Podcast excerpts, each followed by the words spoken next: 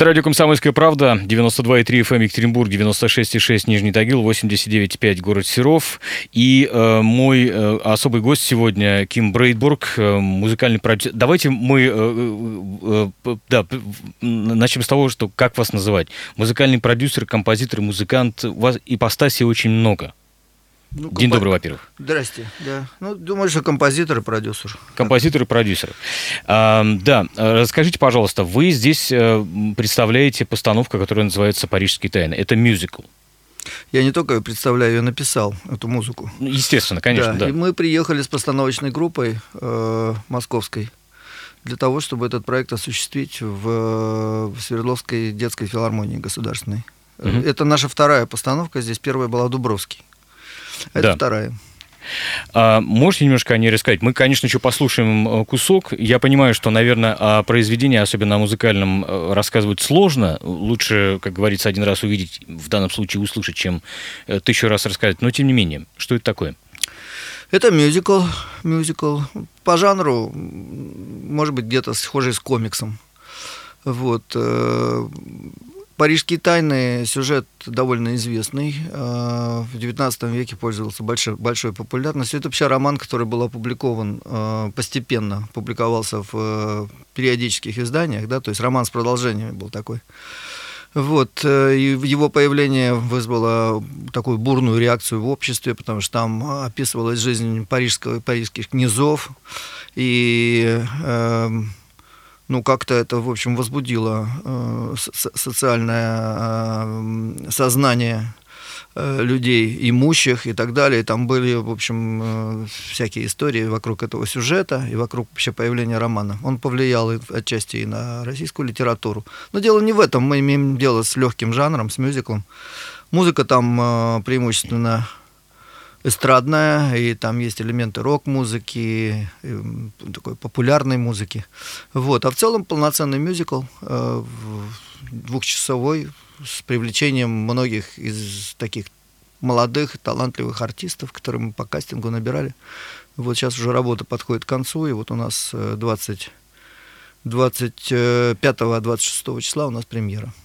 Э, что где, когда мы еще об этом, конечно, расскажем. Скажите, пожалуйста, по поводу э, самого жанра мюзикла, я хотел бы с вами поговорить. А он, как вам кажется, у нас в России прижился? Да, вполне. Серьезно? Вполне, да, конечно. Нет, я думаю, что просто мнение по поводу того, что вот мюзикл это не наш жанр и так далее, он остался в прошлом. Потому что если посмотреть на афиши сегодняшних, э, сегодняшнюю афишу театров, музыкальных театров, театров музыкальной комедии, театров опереты, да и многих драматических театрах, то мы увидим там массу мюзиклов, которые написаны нашими авторами российскими в основном. Хотя бывает, что и в афишах э, какие-то классические мюзиклы, американские попадаются. Но дело в том, что американские мюзиклы это довольно дорогая история, надо покупать лицензию, это дорого стоит. Вот. А что касается российских авторов, то да, в афишах есть мюзиклы и мои. У меня где-то приблизительно 40 э, в 40 городах э, по России сейчас идут мои мюзиклы, вот, но я могу назвать других авторов, это и Журбин, и Дунаевский, и Максим, вот, которые пишут успешно, и много их исполняют. Ну, плюс те самые вышепомянутые американские истории, которые... Ну, плюс американские, но американских, я еще, еще раз говорю, это либо очень старые какие-то мюзиклы, типа «Поцелуй меня, Кэт», или э, или висайскую историю иногда ставят. Но... Плюс рок-оперу сюда же еще можно добавить, наверное. Ну да? и рок-оперы, да. Ну, я еще раз говорю, для этого надо покупать лицензии, это дорого для театров все-таки. Угу. Поэтому они преимущественно с русскими все-таки авторами поддерживают отношения, потому что это как-то проще. Слушайте, а вот э, тот самый жанр мюзикл, с одной стороны, как бы легкий жанр считается, с другой стороны, я так понимаю, что это очень тяжело именно в постановке, особенно с точки зрения актеров, потому что он должен, а он или она, хорошо выглядеть, э, хорошо играть, петь, танцевать. Ну, ему этот ряд можно продолжать и продолжать. Все насчет, правильно? насчет того, что он должен именно хорошо выглядеть, то есть здесь можно порассуждать, потому что ну, в мюзиклах очень важно попадание в типаж. Так. В мюзикле же не только одни красавцы и красавицы участвуют, там и участвуют какие-то там отрицательные персонажи, какие-то люди пожилого возраста могут быть. Это же театр все-таки. Ну, грим никто не отменял. Да, ну да, но с другой стороны, просто это должны быть типажно просто близкие э, какие-то образы, да, людей э, и реальных людей, да, которые попадают в типаж. Но я думаю, когда кастинг проводится, а группа постановочная, она обычно имеет четкие представления по поводу того, кто же ей нужен все-таки, да. Причем самое такое любоп... интересное, что многие люди порой, приходя на кастинг, их довольно много приходило, и в, этом, в этот раз тоже много. Мы объявляли открытый кастинг, пришло много людей. Люди порой недоумевают, почему их не берут. У них вроде с талантом все нормально, поют они хорошо, и выглядят порой хорошо, да, но их почему-то не берут. Не попадают в типаж. Ну да, конечно, это связано с тем, что там, ну, сколько действующих лиц в спектакле может быть? Ну, там, 12, например. Значит, человек просто в типаж не попал, его не взяли. Вот Но все. вы согласны с тем, что все-таки в, в постановке и с точки зрения актера, и с точки зрения вообще э, всей труппы в широком понимании этого, этого слова, мюзикл это одна из, один из самых э, сложных в технологии, наверное, постановки жанров? Ну да, нужно быть универсальным артистом. То есть нужно уметь хорошо петь, танцевать, э, разговаривать. Э, вообще быть подвижным, таким внутренняя динамика должна быть хорошая. Mm-hmm. Вот, это раз. А во-вторых, если вот мы имеем дело с современными мюзиклами, то человек мало того, что он должен уметь петь, он должен уметь петь именно в современных каких-то манерах, либо хорошо ориентироваться в поп-музыке, либо в роке, либо в джазе. Вот. К сожалению, у нас в России пока большая часть мюзиклов ориентирована на академическую музыку, и, соответственно, подготовка вокалистов э, ведется либо в, ну, в вузах, которые обучают театральных актеров, либо в консерваториях. И э, актеры владеют в основном академической манерой. Чего не скажешь об Америке, потому что там э, все-таки, во-первых, другая манера, если так говорить таким простым языком, эта разница заключается в том, что у людей речь и пение Э, не отличаются по подаче. То есть человек говорит, потом начинает петь, и просто это как-то очень мягко происходит. Одно в другой органический да, да, да, да, да, да, да. Этот переход, он очень важен в мюзикле, потому что вход в пение и выход из пения должны быть органичными. Вот, в нашей системе координат у нас обычно все-таки люди поют в более академической манере. Это слышно, когда люди сейчас разговаривают обычным голосом, а когда поют, то есть они поют таким специальным образом все-таки. Вот. Ну, вот я культивирую, все-таки у меня написано уже 10 мюзиклов. Вот, и преимущественно, то есть это музыка э, такая сегодняшняя, современная, эстрадная, популярная, рок, R&B, и так далее. Если бы вам задали так вопрос... что у, меня, да. у меня еще дополнительные требования к людям, чтобы они хорошо пели, именно ориентируясь в музыке сегодняшней, современной, эстрадной. Если бы вам задали вопрос, э, почему мюзикл? Потому что я смотрю на вашу биографию, вы э, долгое время занимались, ну, занимались, опять же, в широком понимании слова, рок-музыкой. Я, я долгое время занимался шоу-бизнесом. И шоу-бизнесом вообще, да, так да, скажем, да. да. Я занимался шоу-бизнесом, делал многие программы на телевидении, которые все знают э, на федеральных каналах. Какие-то шоу готовил и так далее, писал э, для телевидения музыку. Просто продюсировал проекты музыкантов молодых. Ну, просто э, театр музыкальный, он меня привлекает э, своей осмысленностью, прежде всего, потому что все, что там происходит, все-таки имеет смысл. Там есть сюжет в этих спектаклях, есть э, какая-то игра, игра характеров, игра сюжета и так далее. То есть все, что там происходит, оно и как-то понимаете, оно имеет конечный, конечный, оно имеет сверхзадачу, как говорил, да, Станиславский. Вот. Что касается шоу-бизнеса и популярной музыки, там тоже есть свои задачи, но они все-таки более, более приземленные и более такие какие-то, менее художественные, что ли, да? Вот. А в мюзиклах меня привлекает прежде всего вот именно это. То есть возможность творчества, э, там творчество такое незамутненное. Потому что нет конъюнктуры такой вот точно определенные, да, как в шоу-бизнесе. И это дает большую свободу просто для творчества. А в шоу-бизнесе все-таки есть определенный регламент. То есть, если ты написал песню, и она не попадает на радио, значит... В ротацию то самое. Да, то эта песня плохая, в принципе, получается так. Либо просто ты не попадаешь в существующую конъюнктуру, и, и значит, опять это плохо. Вот, поэтому там есть определенные рамки, в которые ты должен вписаться, а если ты не вписываешься, то ты как бы вне бизнеса находишься. Э, в театральном э, мире э, вот эти рамки, они более размыты. То есть есть разные представления о том, что хорошо, что плохо, и все-таки больше тут вольницы такой, да, и театры как-то, какие-то театры берут одни произведения себе, да, в репертуар, другие театры другие, другие произведения. Вот, и все-таки, да, вот этот, этот рамк, он размыт чего не скажешь о шоу-бизнесе. Ким Брейберг, напомню, с нами сегодня. Это радио «Комсомольская правда». Мы продолжим через пару минут после блока рекламы. Не переключайтесь. Гость в студии. Я напомню, что вы слушаете радио «Комсомольская правда», и наш сегодняшний гость – музыкант, композитор, продюсер э, Ким Брейдбург. Говорим мы сегодня и о мюзиклах, ну, в том числе. Ну, можно вас попытать еще по поводу шоу-бизнеса? Да, пожалуйста, легко. Хорошо. Скажите, пожалуйста, а как вы опишете российский шоу-бизнес вообще? Ну, в том, что касается музыкальной его составляющей, да, потому что мы э, э кинематографическую, театральную, которая тоже отчасти в него входит, э, немножечко от, отставим на второй план э, в данном случае. С точки зрения музыкальной, это что? Ну, во-первых, я должен сказать, что российский шоу-бизнес, он такой совершенно э, аутентичный. Ну, то есть он существует как бы все-таки отдельно. Самобытный. Самобытный. Да, э, в чем его самобытность? Ну, у нас все традиции, которые мы наблюдаем в эстрадной музыке и в популярной музыке сегодня, это все-таки традиции, пришедшие из массовой песни советской. То есть в меньшей степени эта музыка связана с какими-то, э, ну там, первоисточниками, э, там, блюз, джаз, э, вот то, что характерно для, скажем, американской в основном музыки, да, ну, англоязычной, скажем так. Вот, это первое. А второе, мне кажется, что сейчас вообще есть некий как вам сказать, он вроде не явный такой, потому что все-таки собираются люди на концерты, и, и ну, в Москве, по крайней мере, вот я как-то больше знаю о Москве, то есть как там со сборами вообще ситуация. Ну, на какие-то вот такие знаковые имена и, и, и, и знаковые шоу, которые порой стоят миллионы долларов, люди все-таки приходят. Вот. Но в целом по стране, у меня такое ощущение, сборы очень сильно упали. Очень сильно упали. И, и, и люди, которые способны собрать даже тысячники, ну, то есть я имею в виду залы с... Э, с тысячи, тысячи человек. Где, да. Да, по, с, да, где могут прийти тысячи человек. Их очень немного на сегодняшний день, таких исполнителей. Это второе. Третье, мне кажется, что просто интересы молодежи, если мы вот говорим, например, о 80-х, 90-х даже да, годах, то, в принципе, все-таки интерес молодежи, они где-то располагались в этой, в этой как бы в этой системе координат. То есть музыка, вот все, что связано там с музыкой, с разными стилями музыкальными и так далее.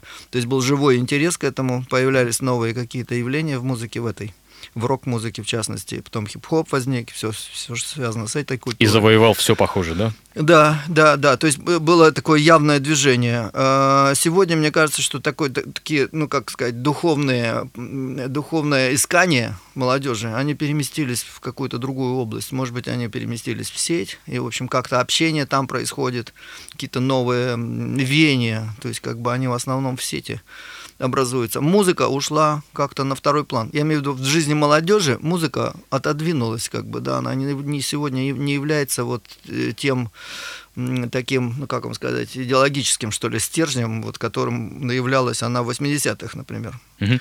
Потому что в 80-х, э, это вот молодость моя, да, 80-е годы, можно было точно сказать, что если там какую музыку люди слушают, ты мог иметь представление о, об этих людях, то есть какой у них интеллект, какая культура, вообще к какому они, какой у них... Скажи мне, что ты слушаешь, да, я да, скажу, я кто скажу, ты, да? кто ты, да, то есть какой категории граждан, как говорится, ты принадлежишь. Вот, сегодня этого нет просто, поэтому, может быть, с этим связано, и мне кажется, что немножко все пробуксовывают, а, то есть вот последнее время, последние, может быть, 10 лет, такого принципиально нового чего-то, такого прорыва какого-то, или таких лидеров мировых даже, да, ну, какими были там Фредди Меркьюри, например, там, или Майкл Джексон, их больше нет. А вот почему? Потому что вы совершенно сняли с языка этот самый вопрос, потому что мы на днях буквально, вот на прошлой неделе попытались поспорить с, с коллегами, и один из них сказал, что нету сейчас Фредди Меркьюри, нету нет. сейчас Мадонны, ну там... Нету, нет, нет. Второй, скажем так. Это почему? связано с вышесказанным. С вышесказанным. То есть интерес к музыке пропал? Интерес к музыке, он не то снизился, чтобы снизился. пропал, он просто снизился, это потеряло революционность. Вот. Э, ну, мы не будем сейчас углубляться там в социальные да, какие-то причины. Есть ответ, мне кажется, на это тоже. И он, кстати, между прочим, связан с распадом Советского Союза, как ни странно. Общемировой вот. интерес к музыке да, пропал? Да. Серьезно? Ну, вот я связываю это в том числе и с этим, потому что в самом существовании Советского Союза и существовании вот такой мощной другой какой-то политической системы в мире – была альтернатива. И я просто много ездил, ну, в том числе со своей группой. Мы выступали во многих странах западноевропейских. Это было как раз э, на стыке вот 80-е годы, перестройка, вот это время. Что мы были и в Англии, и в Германии, у нас две пластинки вышло там. Мы всю Европу практически объездили, в Италии были, в Испании, в общем, во многих странах, скандинавских странах, во всех. Вот, и ну, просто я на собственной, как говорится, шкуре испытывал в то время интерес вообще к нашей стране. Вот когда Горбачев пришел, была перестройка, да, люди ходили в футболках, знаете, перестройка, у них Горбачев был прям там на груди и так далее. Вот был интерес, была такая симпатия к нашей стране. Вот, но когда все это закончилось, вот, мне кажется, что, ну, как-то и политически, то есть люди если раньше вот э, как-то вот эта социальная да, составляющая в жизни стран капиталистических, она имела вот такую какую-то, знаете, направленность, э, ну, все-таки власть придержащие боялись смены режима, просто как-то боролись там с местными коммунистами и так далее, и так далее. То есть было, было какое-то движение. Протеста? Протеста, понимаете? Было движение протеста, оно ну, было явным. Рок-музыка это Рок-н-ролл весь был про, да. Да, построен на этом. То сейчас как бы вот это протестное движение, оно как-то переродилось, все равно материальное победило, да, и, и в общем Холодильник победил. Да, да, да. И сейчас идеология молодежи, она все-таки стала другой. Она, она стала более материальной, и, то есть критерии успеха сегодняшнего, да, они тоже как бы стали другими. И с этим связано это. Я не знаю, слышали вы э, последний скандал э, или не слышали. Тут Олега Газманова обвинили в э, плагиате фактически, да, но такие обвинения в музыке вообще частенько возникают. Как мы знаем, нот всего 7, а букв в русском алфавите всего 33, в английском и того меньше, 26. Нот на самом деле не 7, а 12. Вот, ну, неважно. Не Тем не менее, насколько вообще чисты э, подобного рода, не знаю, совпадения или плагиаты? Э, есть убеждение, что в Советском Союзе частенько приворовывали композиторы угу западной мелодии, да, да и в постсоветском пространстве тоже периодически происходило и происходит. Опять же, каверы никто не отменял. Нет, смотрите, я думаю, что вот если говорить о плагиате, то есть э, я думаю, что вряд ли найдется такой дурак просто, да, который станет цитировать кого-то, прям вот так впрямую, и просто заниматься чистым плагиатом. Но могу сказать просто в защиту да, того же Газманова или там подобных случаев, что когда композитор сочиняет музыку, дело в том, что если мы говорим о поп-музыке, то она вся состоит из знакомых интонаций. Она как бы собрана из кирпичиков таких, которые на слуху. Если это будет не так, да, и музыка будет совершенно нам незнакомой, какой-то вот странной, да, для нас, то она перестает быть поп-музыкой. Понимаете, тут есть парадокс некий. Поэтому, когда ты пишешь песню, а я написал все-таки довольно много хитов, это не там, ну, назову просто, чтобы понятно было, это необыкновенная, голубая луна там в свое время, да, э, натуральный блондин, э, Петербург, Ленинград, которые пели Гурченко и Борис Моисеев, э, что там... Э, обычная история, которую пел Филипп Киркоров. Ну, в общем, там много песен всяких. Вот. И э, когда ты пишешь песню, то ты анализировать не должен. Потому что как только ты включаешь анализ, у тебя уходит как бы вдохновение, ты переключаешься на логическое да, мышление такое, да, и это становится искусственным.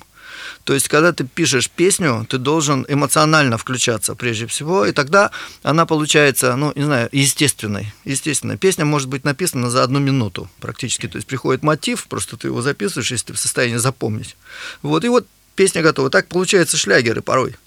Но когда ты начинаешь вычислять, да, то она получается как бы искусственно комбинированная, обычно, то есть вот ну, как искусственный, искусственный продукт, понимаете, она получается какая-то безвкусная. Поэтому тут может произойти следующее, то есть подсознание, да, выдает само, то есть у тебя на слуху какие-то там мелодии, обрывки мелодий, да, и так далее. И ты можешь нечаянно просто написать какую-то тему, которая тебе кажется, что ты ее придумал, на самом деле она у тебя возникла из подсознания, а ты просто мелодию где-то слышал. Просто вспомнил. Просто вспомнил, да, но не зафиксировал, что ты э, ее как бы, что это чужая мелодия, а воспринимаешь ее как свою. Может, ты ее слышал в детстве, может, ты ее слышал там 10 лет тому назад. И случайно просто как бы применил в создании своей какой-то мелодии. Обычно же какой-то кусочек мелодии получается, да, то есть вроде похож на, на какую-то другую. Это связано именно с, с тем, что, как я уже говорил, поп-музыка, она вся состоит из знакомых интонаций. В связи с этим вопрос сразу. Знаете, сейчас очень большое количество разговоров, что многие профессии будут заменены там роботами да. и так далее. И мы знаем, что есть уже успешные, ну, относительно успешные примеры написания, ну, там, искусственным интеллектом, скажем, музыки. Как вам кажется, композитора э, человека может робот в каком-то плане заменить?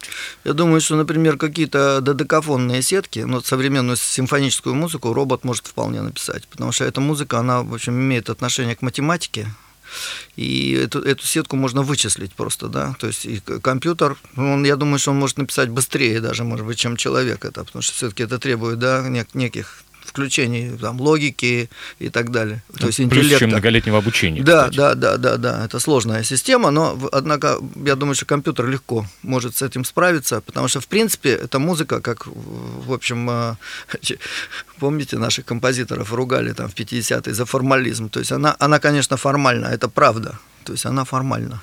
Она, может быть, как-то ассоциации какие-то вызывает, но в целом она формальна. Что касается музыки чувственной, такой вот сентиментальной, то здесь сложнее. Здесь, здесь сложнее. Здесь нужно как-то... Здесь все-таки человечность, вот эта вот, она должна быть подключена, потому что, ну, люди...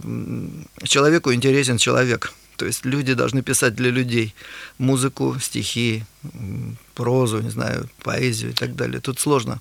Тут я думаю, что все-таки без человека не, не обойдется, без его эмоционального включения, без его таланта, это вряд ли. Клубы вопрос можно вам задать? Да, любой. А, все-таки в песне, в успешной песне, да, в мюзикле, если мы продолжаем тему mm-hmm. мюзиклов, да, рок-опер и так далее, что на первом месте, музыка или текст? Я понимаю, что правильный ответ будет сочетание того и другого, но все-таки чего больше в процентном соотношении, может быть? Я могу сказать, вот если мы сейчас опять-таки говорим о шоу-бизнесе, да, о песнях на радио, например, мне кажется, что в России может быть важнее текст у нас э, публика как-то больше реагирует на тексты, э, может быть, ну вот в силу такой своей специфической музыкальности, скажем. То есть э, музыканты иногда смеются, что в России публика, когда подхлопывает, знаете, они хлопают всегда на первую долю в музыке, то есть на сильную, такую явно сильную. Американцы и европейцы хлопают всегда на слабую, ну то есть на, на вторую условно говоря. То есть у нас даже вот чувство ритма, оно у нас отличается, понимаете? Но я уже говорю, по вышеназванной причине. То есть там те опирались все-таки на блюз, на джаз, да, такую негритянскую какую-то культуру, да, все-таки там такая, она очень ритмизованная.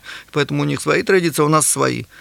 Вот, и у нас, мне кажется, люди обращают больше внимания на текст песни. То есть, если текст очень яркий, то даже при том, что песня может быть очень примитивная, или там совсем никакая, или очень, очень похожа на другие песни, многие – вот, то в этом случае то есть, есть, есть шанс, что она станет все равно популярной. Мы можем назвать творчество бардов, например, да, где мелодия ну, играет очень небольшую роль. Вспомогательный такой, да? Вспомогательный, потому что они во многом вторичные, если не третичные, да, в их творчестве. То есть мелодия как бы на втором плане. Вот, что касается... Опять-таки, вот в, в другом случае, то есть в, ев, в европейской традиции, в американской традиции, мне все-таки кажется, что там э, музыка в большей степени влияет на популярность музыка. Поэтому, поэтому мы вот явления, которые оттуда приходят к нам, великие рок-группы, да, ну, сейчас не буду перечислять опять, все-таки там, несмотря на то, что там порой глубокое содержание есть поэтическое, да, но все-таки мы слушаем, мы же во многом, мы же не носители языка, а нам трудно, то есть мы слушаем музыку, она нам нравится, да, правильно?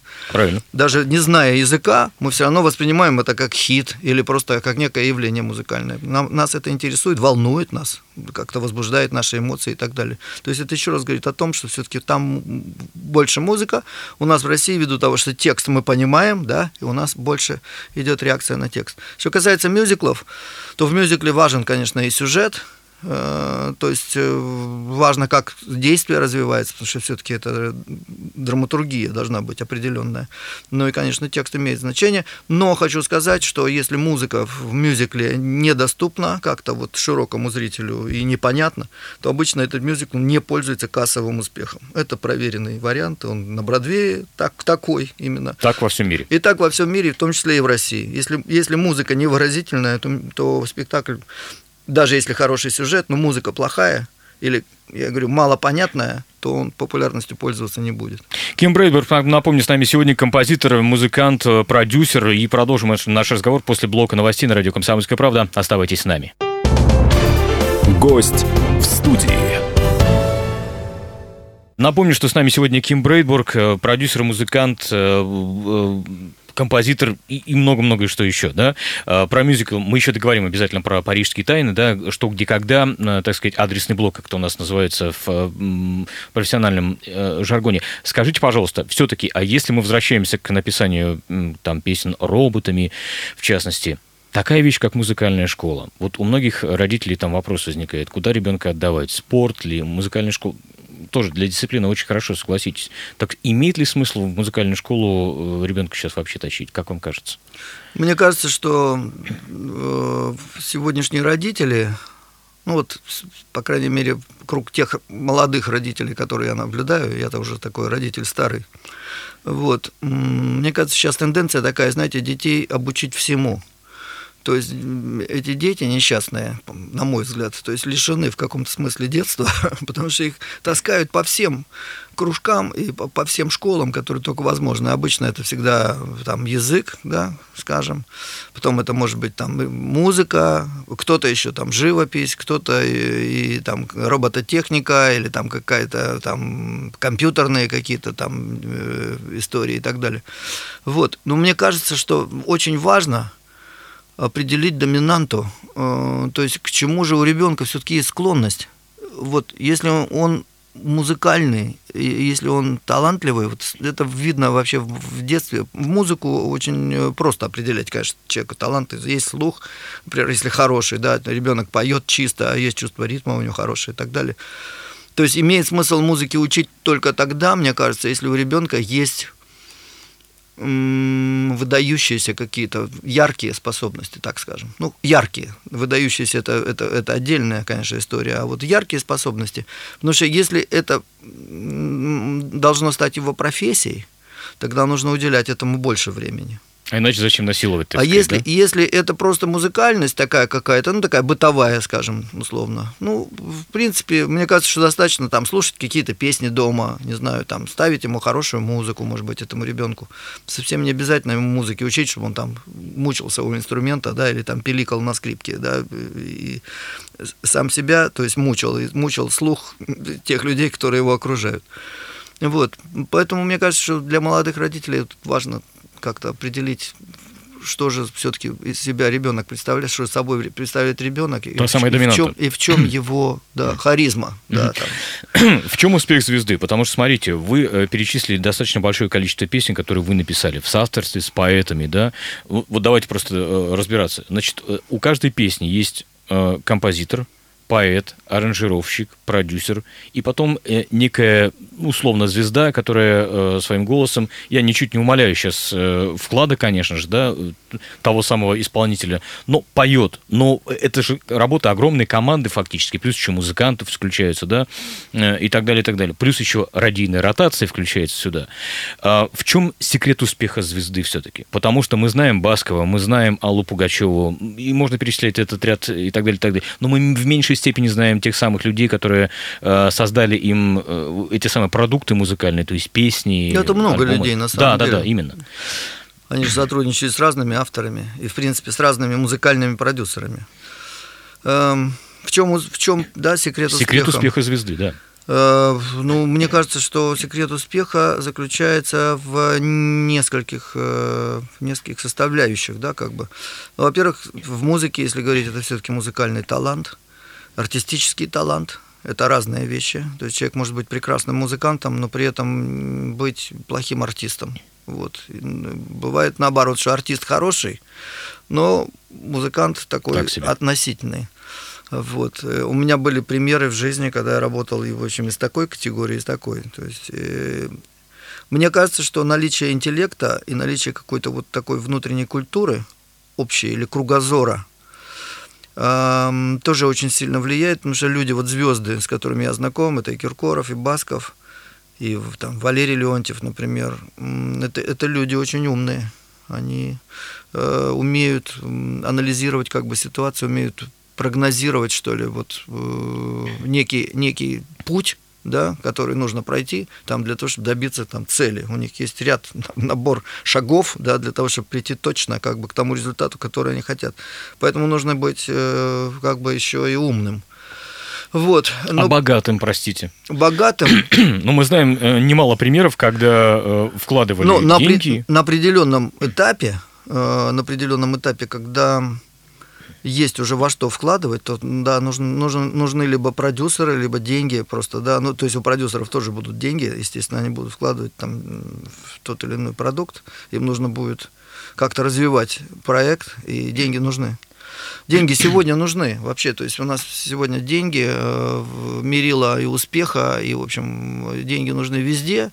Ну, и, как и, в, ча- и в частности, шоу-бизнес тоже, как бы, он, деньги нужны как инструмент просто для того, чтобы можно было проект развивать. Угу. Но я сказал уже, что вот эти вот набор каких-то качеств, ну, и удача, конечно, должна быть угу. человека. То есть обычно все равно история вот всех звезд это история счастливого случая. На каком-то этапе, в каком-то месте, то есть человеку повезло, то есть сошлись да, все ниточки, и в, на, на перекрестии да, каком-то вот э, судьбы да, человеческой, то есть в этот момент просто у человека вот судьбоносное какое-то произошло э, явление, да, что ли. То есть с этого момента, с этой точки просто началась его биография как звезды. Обычно у любого человека, там, музыканта, либо актера, всегда бывает какой-то звездный такой вот час с чем вы связываете успех э, таких проектов, э, которые связаны с музыкой? Ну, там танцы отдельные, отдельные, хотя тоже туда же можно их, э, так сказать, записать, да? Вот вы продюсировали, в качестве музыкального продюсера, насколько я понимаю, были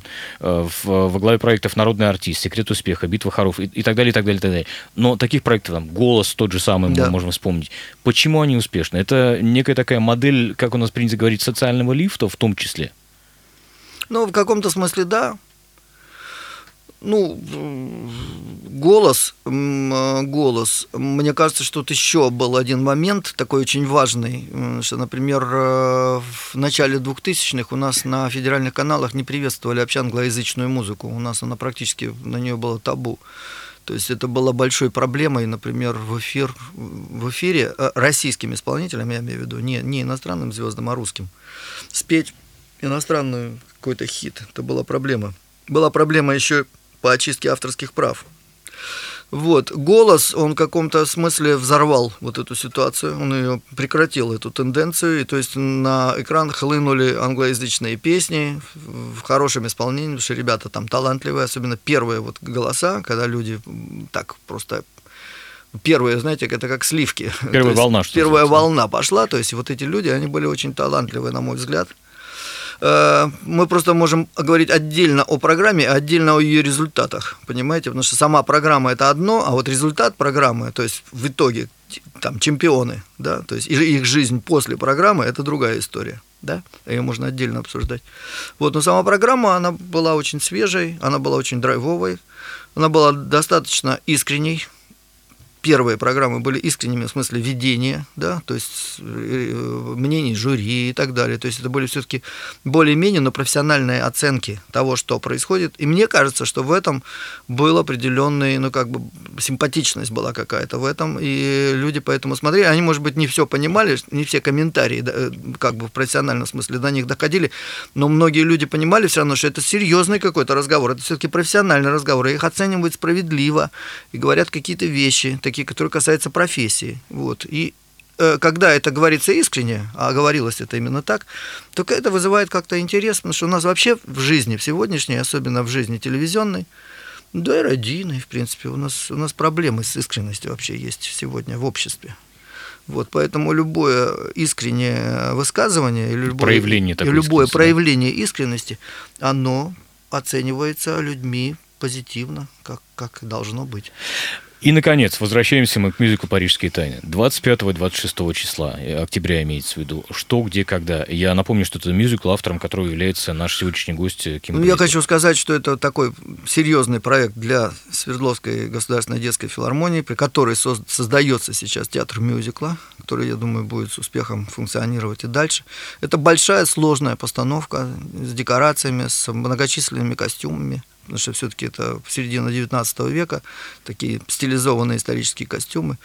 Я не знаю, сколько их, ну, их, наверное, там больше сотни. То есть это довольно большая, короче говоря, работа, вот, где участвует много людей. Эм, и я думаю, что, ну, судя по успеху Дубровского, а уже он идет два года, и вот сейчас э, мне опять вот директор на днях сказала, что уже до конца года билетов нет все-таки, да, это для меня это показатель определенный.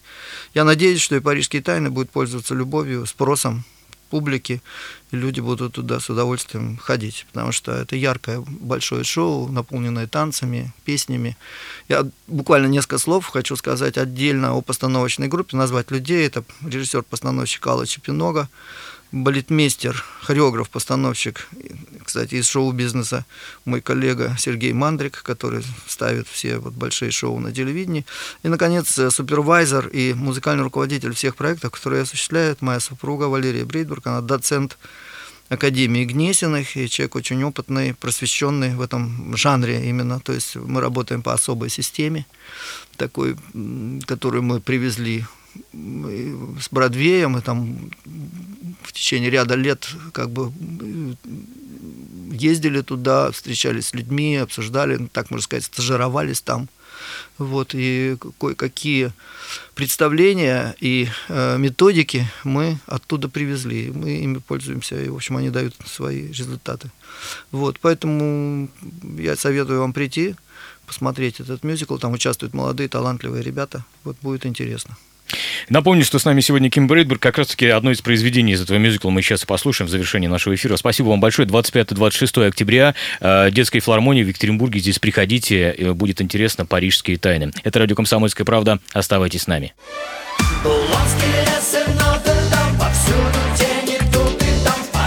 ждут тебя